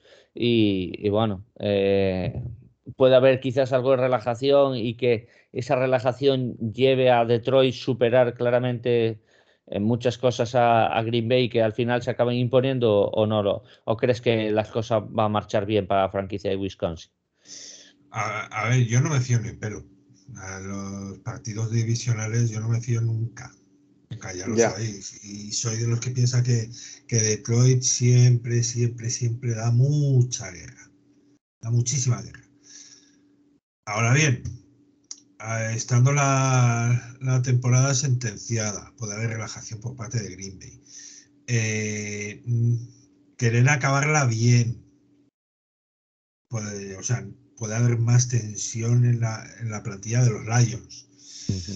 Es muy difícil de pronosticar, muy difícil de pronosticar estos partidos. Es más difícil que cuando te estás jugando algo. Porque cuando te estás jugando algo sabes lo que van a hacer pero al no jugarte nada y los otros jugar, jugarse el honor, por así decirlo, sí, y despedir de rivalidad, despedir la, temporada y demás. Ya. Correcto, correcto. Además, eh, es el último partido de la temporada, que la ciudad de Detroit, su afición, pues se marche contenta, con un buen sabor de boca y, mira, al final ganando pues a, a, uno de tus máximos rivales. Así que yo creo que eso esa es la motivación que va a tener Detroit y que no es poca en este partido y Green Bay, pues bueno, no digo que vayan a, vayan a decir me da igual perder, pero creo que el Green Bay están eh, en la mente está Super Bowl, Super Bowl, Super Bowl. Es evidente. Y es lógico, eh, Tal cual, además. Bueno. Bueno, eh, off-season. Off-season, perdón, post-season, post-season. Bueno, la semana pasada que teníais una final, eh, machacasteis a los Minnesota Vikings, ¿eh? Estaban sin Kiko, estaban sin Kiko. Ya, pero bueno, eh, bueno, pero ganaron bien, ¿eh? Sí, sí, que se impusieron. Eh, así que por así decirlo, lo, digo porque es un rival menos que en off-season, ¿eh? Bueno, eso es. hombre, los Vikings. Los Vikings nunca me fío de ellos. Además, por eso, yo, si puedes eliminar a un rival divisional, mejor, ¿eh? Y si juega la carrera, mejor aún. Por eso. Entonces, off-season, vais a jugar los dos partidos en casa y, de los rivales que van a entrar, ¿cuál, es el que, por, decir algo, ¿eh? cuál es el que te gustaría encontrarte y, cuál no? Vamos a pensar que Filadelfia no pasa a ronda divisional. Claro, vamos a suponer que están como ahora, o sea, que el quinto es Arizona, que el sexto es San Francisco y que el séptimo es Filadelfia, ¿vale? Que Nuevo Orleans se la pega en la última contra Atlanta y que quedan así, ¿vale? El segundo es Rams, se mata con Filadelfia, gana Rams. El tercero con el sexto, sea Tampa con San Francisco, vamos a suponer que gana Tampa, porque es el campeón y hay que respetarlo. Y, Dallas, Arizona, pues ahí estaría vuestro rival si se dan estos resultados. O no pongamos resultados, ¿a quién tendrías más miedo? ¿Enfrentarte a un Dallas, enfrentarte a un Arizona o verte con un San Francisco, que sería evidentemente el gran favorito si ganara su partido? A, ver, hay muchas afrentas pretéritas que solucionar en este frente. O sea, San Francisco nos amargó, Tampa nos amargó. Eh, luego está Dallas y el Morbo McCarthy. Ahí tienes tres partidos que a mí particularmente me gustaría. Por el, aquello de la venganza y, demás. Eh, eh, pero, tocaría, creo que San Francisco ya siguiendo todo eso, San Francisco vendría. ¿Querrías a San Francisco? No me importaría, la verdad. Ajá, vale. Además, Maldafleur tiene ganas.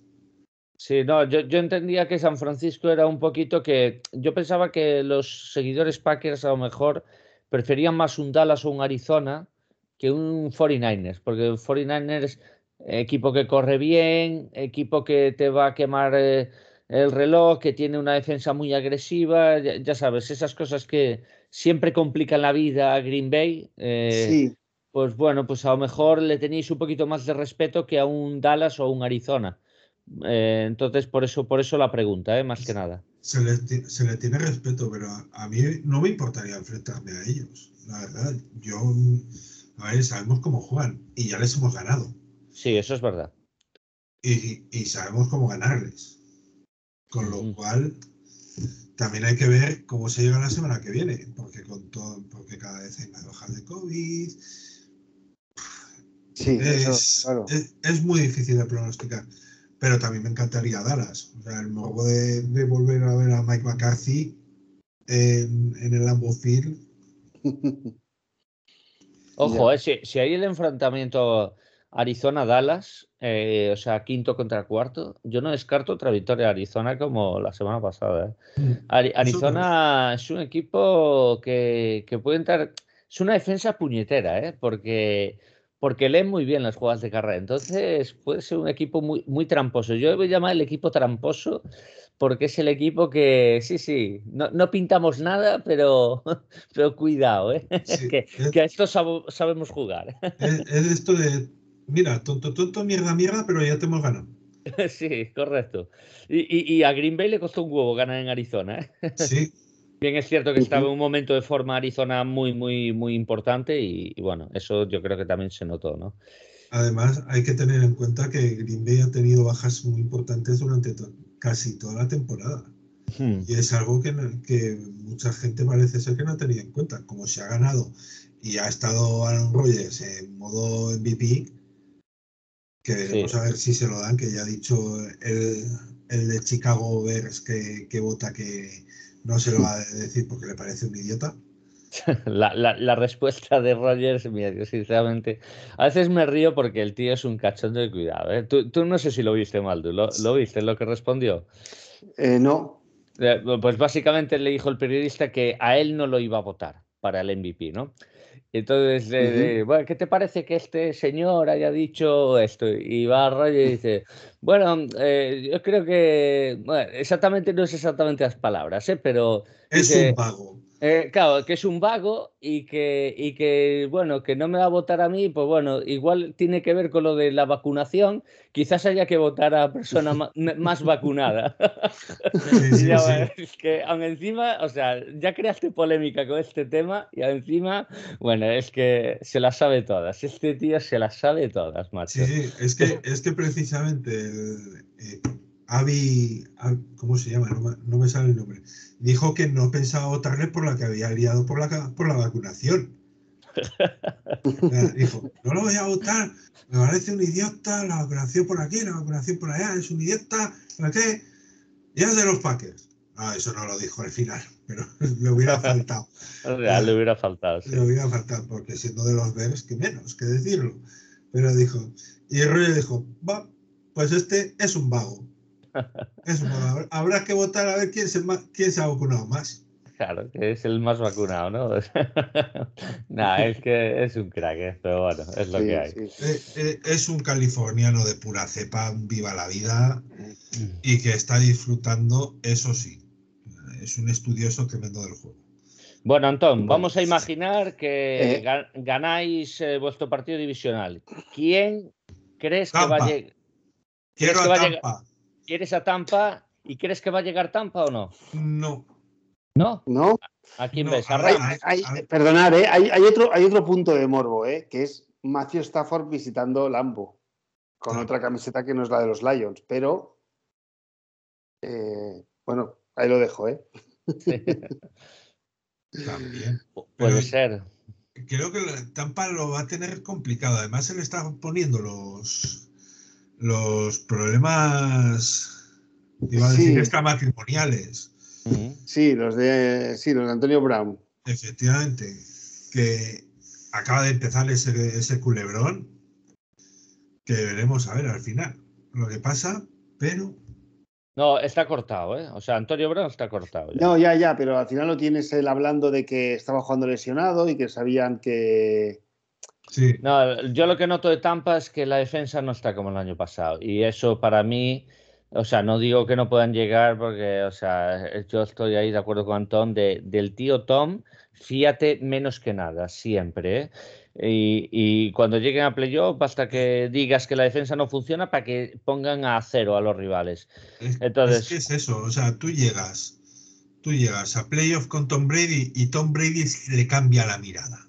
Sí, eso es verdad. Eso, es verdad. ¿eh? Y, contra vosotros juega muy bien normalmente, aunque el año pasado en playoff no jugó bien y casi pierde en, parte por su culpa. Eh, pero bueno, los pases que tuvo que dar eh, decisivos y determinantes los dio y, ahí tuvisteis una renta que no pudisteis superar. Sí. Eh, pero bueno, independientemente de eso, entonces, mm, lo ves, o sea, no lo ves llegando, pero... O sea, lo veo que puede llegar, pero entonces, ¿a quién ves eh, más favorito de llegar? ¿A Rams? ¿A otros? ¿A quién? Es que de momento el, primero es Buccaneers, pero seguido muy de cerca, muy de cerca por Rams. Para mí. Porque Rams, Rams el, año pasado le costó a Packers y estaba, estaba Donald a medio gas. A medio gas. Sí, sí, sí. Y este año Aaron Donald está full gas. Sí, sí, a ver cómo está. Sí, sí, sí, correcto. Pero bueno, a ver la, última jornada, que dependiendo de cómo acabe ya se verá una cosa u otra. Y no sé si habrá cambios en, en, en el orden de enfrentamientos. Sí, correcto, eso, eso, es verdad. ¿Y, ¿Y, a quién no quieres ver ni en pintura? E, en ninguna ronda. Uf. Es que las mismas ganas que tenga 49ers serían las ganas de no verlos también. Pero es que es la venganza. Ya, ya, ya. Tú eres vengativo, entonces. Tú eres vengativo. Soy, soy de, como, como, dice, como dice el comentarista a los manos de televisión española, soy de afrentas pretéritas y resolverlas. Eh, oye, que a lo mejor ese cuento que tú estás diciendo, Rams lo tienen contra vosotros, así que cuidado, no vaya a ser. Yo es que creo que todos tienen ese cuento contra nosotros. Eh, porque, vamos, 13-3, que también, otra cosa que tengo que decir, me parece fatal que no se tenga en consideración a Val Flair para el, para el Coach of the Year. Mm, me parece fatal, porque tres temporadas siendo head coach, las tres temporadas 13-3 mínimo. Luego ya puede ser 13-4 o 14-3 la última. Correcto. Pero que no se le tenga en consideración, me parece fatal.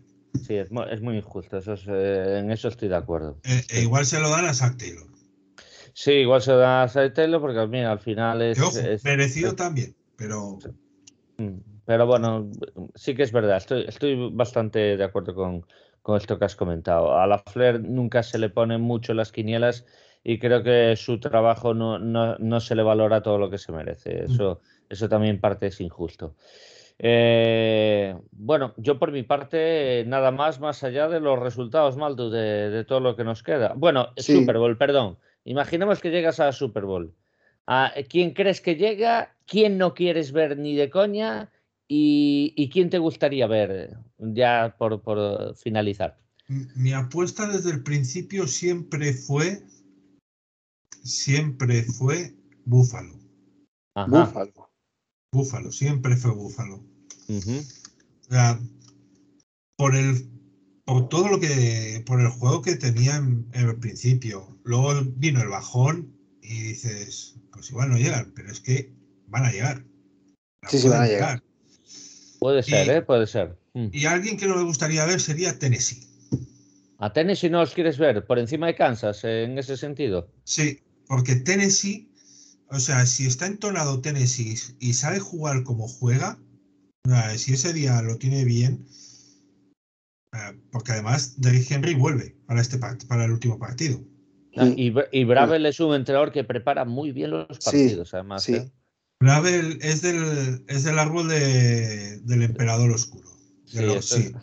Con lo cual se sabe las mil y una. Y entonces, ¿te gustaría Búfalo y crees que va a llegar Búfalo entonces? Creo que llegará Búfalo. Me gustaría por el romanticismo. También, a ver, si, si no llega si no llega a Green Bay, me gustaría que Búfalo ganara. Ser, cuatro finales perdidas seguidas. Sí.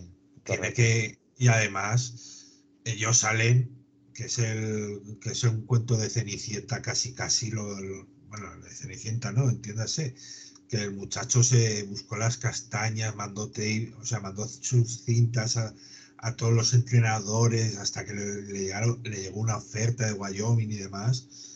Pues oye.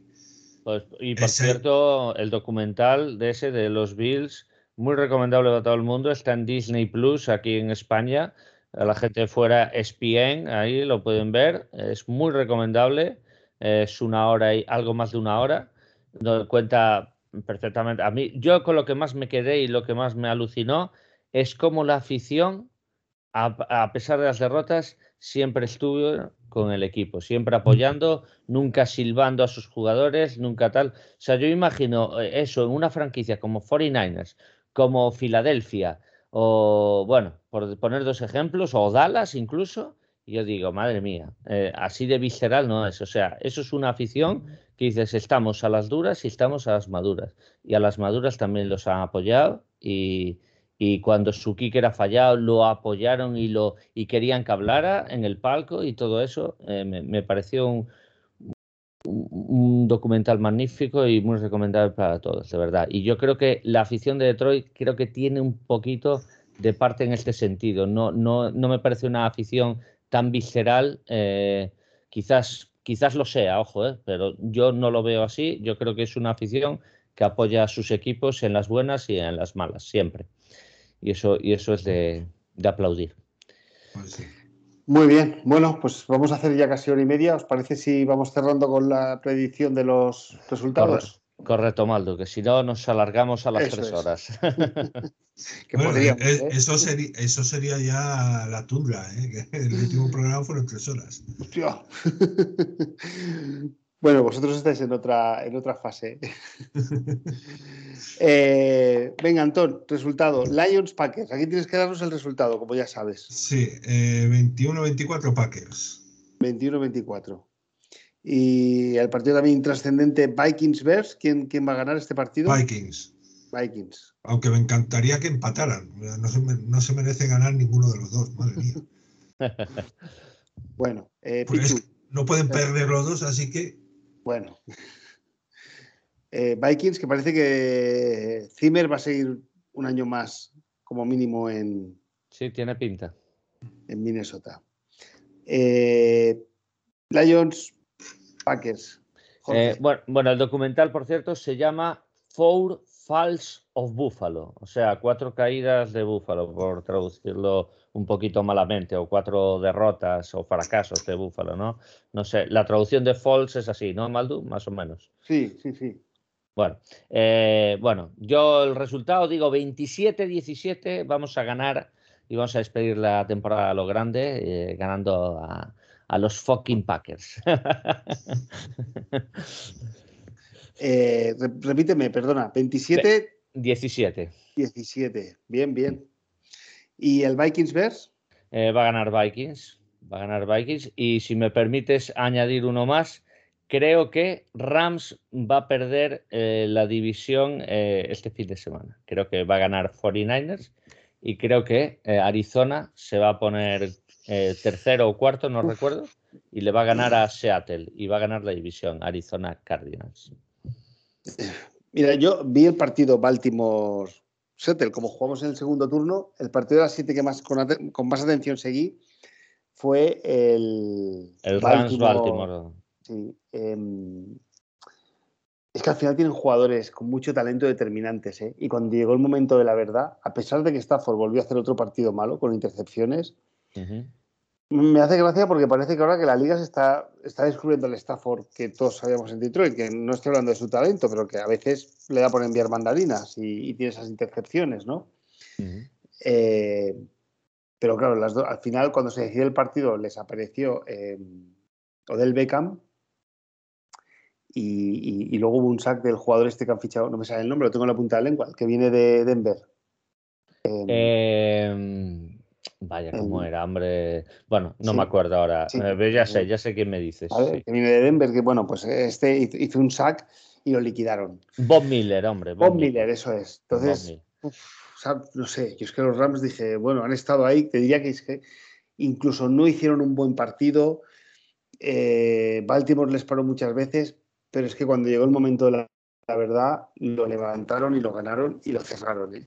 Hay, hay, una cosa que no. Eh, mira, esto me gustaría añadir una cosa, que hay una cosa que la gente no añade, y eh, esto hablo en especial de la gente de la guarida, que es verdad, Stafford está jugando mal y todo eso, eh, pero hay una estadística que ninguno menciona. Stafford en estos partidos malos que ha tenido, en el momento del drive decisivo en el que se juegan las habichuelas, Stafford 11 de 11 en pases y acaban en touchdown o en field goal. O sea, drive ganador. Correcto, correcto. Sí, sí, yo además lo estaba viendo y también te lo digo, no tenía ninguna duda ¿eh? que iba a acabar el eh, eh, Stafford en los Lions tuvo el récord de eh, game winners, o sea, drive game winners, digamos, o como se diga. Bien, eso no significa que sea. Y, y, remontadas de NFL y para la edad que tenía también el récord de remontar, vale, eso no significa que sea un quarterback de, de la leche, o sea, eso significa que, a ver, Stafford tiene defectos, pero Stafford, Stafford también eh, sabe ganar partidos que, que parece que, que, que Buah, es que Rams está ganando porque, porque tiene a McVay y tal. Bueno, Stafford yo creo que está haciendo algo más. Que, que en el día a día o en el partido a partido o en el drive a drive está jugando mucho peor que al principio de temporada. Estoy de acuerdo.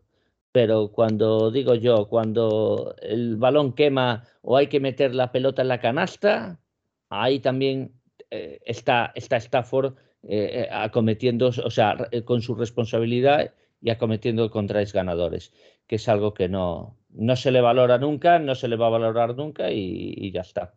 Pero es lo que hay. Mm, por suerte, Maldo, tú y yo lo conocemos muy bien. Sí, sí, sí. para lo bueno y para lo malo. para lo malo, ¿eh? Para lo malo. Que también lo tiene, ¿eh? Y, está jugando fatal. sí, yo. Bueno, no, no vamos a alargarnos más, pero Estoy convencido de que está lesionado, ¿eh? Tiene algún tema en las costillas. Puede ser, ¿eh? Puede ser. O la espalda, no sé. Eh, sí, la espalda, sí, sí, Se toca la lumbar ahí, no, está cómodo. No sé si debe ser algo de cadera o algo. Claro, es que son muchos años viéndolo, ¿eh? Entonces yo lo veo y digo, tiene no, algo. Es que no me acuerdo contra qué equipo recibió un golpe. Esto fue el mes de diciembre, ¿eh? No me acuerdo. Y público y, bueno, puede irse cómodo y bueno, al final, pues lo que tú dices, en el drive final sale y y lo deja todo y, ya está, y hacen el desganado. sí, sí, sí. Pero bueno, que tienen mucho talento en todas las líneas, ¿eh? Sí, hombre, tiene unos receptores de la leche, tiene un entrenador de la leche, tiene un, tiene un running back que, que, sabe, sabe cuándo tiene que correr, cómo tiene que hacer, tiene una muy buena línea ofensiva, tiene un tight end bastante, bastante bueno. Es un equipo peligroso, ¿eh? Es un equipo peligroso y estaría encantado en una final de conferencia, eh, y perdóname lo que te voy a decir, que Stafford os haga un drive game winner. sería, sería magnífico, eh, porque la venganza de, es decir, sí, sí, mandaste una bomba, un día mandaste una bomba de 60 yardas eh, en el último segundo, Rogers, pues esta, esta es para mí, ¿vale? Ahí. Bueno, eh, venga, voy yo con las divisiones. Eh, Lions 24, Packers 20.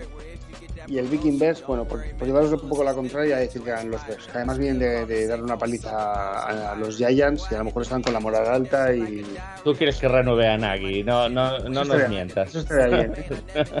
a, a, ver, nos vendía todos de cine, ¿eh? Más Nagy y Ryan Pace, que sigan ahí, cinco añitos más. Bueno, Antón, pues gracias una vez más por estar aquí con nosotros y esta hora y media larga que te hemos robado. Ah, gracias a vosotros, como siempre, por haberme invitado. Yo encantado de estar con vosotros. No sé si quieres decir algo más, que a lo mejor te he interrumpido antes, Antón. No, no sé no. si quieres. Nada, nada más, entonces. No, que, que, espero que esta fenezca en el Amofil si llega. Como ha hecho tantas veces, ¿no? Correcto.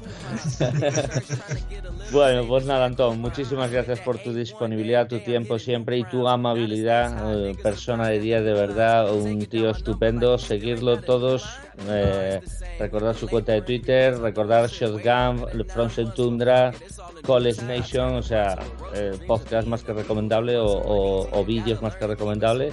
Y nada, y un, absoluto crack. Muchísimas gracias y te dejamos acabar esta vez sí de Witcher ya por fin. Yo, yo, yo ya estoy encantado de estar con vosotros y no me merezco tanto elogio, madre mía, por el amor de Dios. Fal que, faltaría que me más. ruborizo, me ruborizo, me sonrojo y todo lo que se os ocurra que me parezca un tomate. Pero mereces, Antón, que haces un, una gran labor eh, con el fútbol americano y, y, el desarrollo de los equipos y de la federación. Bueno, es que Antón es, multi, es una persona multitask. Sí, sí, muchísima suerte a su equipo también, que está ahí de delegado y demás con el Zaragoza Mercenarios. Era así, ¿no? El nombre. Sí. Jugamos en Villamayor de Gallo, que es un pueblo al lado de Zaragoza, una, como una pedanía. Uh -huh. Y Mercenarios de Zaragoza, Mercenarios de Villamayor de Gallego. Uh -huh. Ahí se nos puede encontrar. Pues mira, estupendo. Eh, todo el que sea ahí de Aragón o cercanías que puede ir a verlo porque seguro que se lo pasa un buen rato y tiene la suerte, seguro que Antón eh, no tiene ningún problema en, en, ir a hablar y hablar por, eh, con vosotros porque es una persona súper amable y una persona de 10, de verdad. Eh, Yo lo, o, no merezco tantos elogios, pero la madre de Dios. No, se, se, se, quedan cortos, Antón, se quedan cortos. Anda ya. Muy bien. Bueno, pues eh, nos escuchamos el lunes en lo que será la, el, el, el, último postpartido de, de la temporada. ¿Eh, Jorge? Correcto, correcto, Muy bien. Pues bueno, Antón, gracias por venir. vosotros. Feliz año, que no, no te lo he dicho. Feliz año a todos los oyentes, pues alguno no ha escuchado el programa anterior. Gracias, Jorge. Gracias a ti, Maldo, y a los oyentes, por supuesto, y feliz año. Y eso es. Y como siempre, Go Lions. Go Lions. Hateful ingeniousness, inconvenience, and for the record, you won't want this type of static in your life when I'm making you clean to it. Make consider time to re-insulate your winners, maybe in for another crazy winter. Cause so cold the day it is, as they seeking to take away, but ain't this really what made me into the angry bit of? Ain't we sick of being underdogs? Don't make me unleash this shit, release this bit, may even seem as if huh, I'm yanking your chain a bit, or maybe the way in which I'm saying shit is playing with you, but ain't shit changing, it's still the same shit, and still a lady killer since the day I went insane and then attacked the babysitter with a potato pillar and mushed her face into the entertainment center. Huh? Like another plane just sent it into Ukraine. Again, another Bermuda Triangle and attempted to make a safe. Instead of waiting, anyone who ain't affiliated, it could be dangerous. Did you make arrangements for the gangsters who you came here? And if they mention us, tell them if they want it, they can come and get that. I swear I love my city, I just want love. See me, they salute me, they ain't ready for that. Detroit verse, everybody. What up, though? What up, though? Trick Trick. Either ride with us or get rolled on. That means Detroit versus everybody. Hey, L. Let me get that instrumental, take it down to the hood, let the little homies get this remix cracking. Detroit! Okay, okay.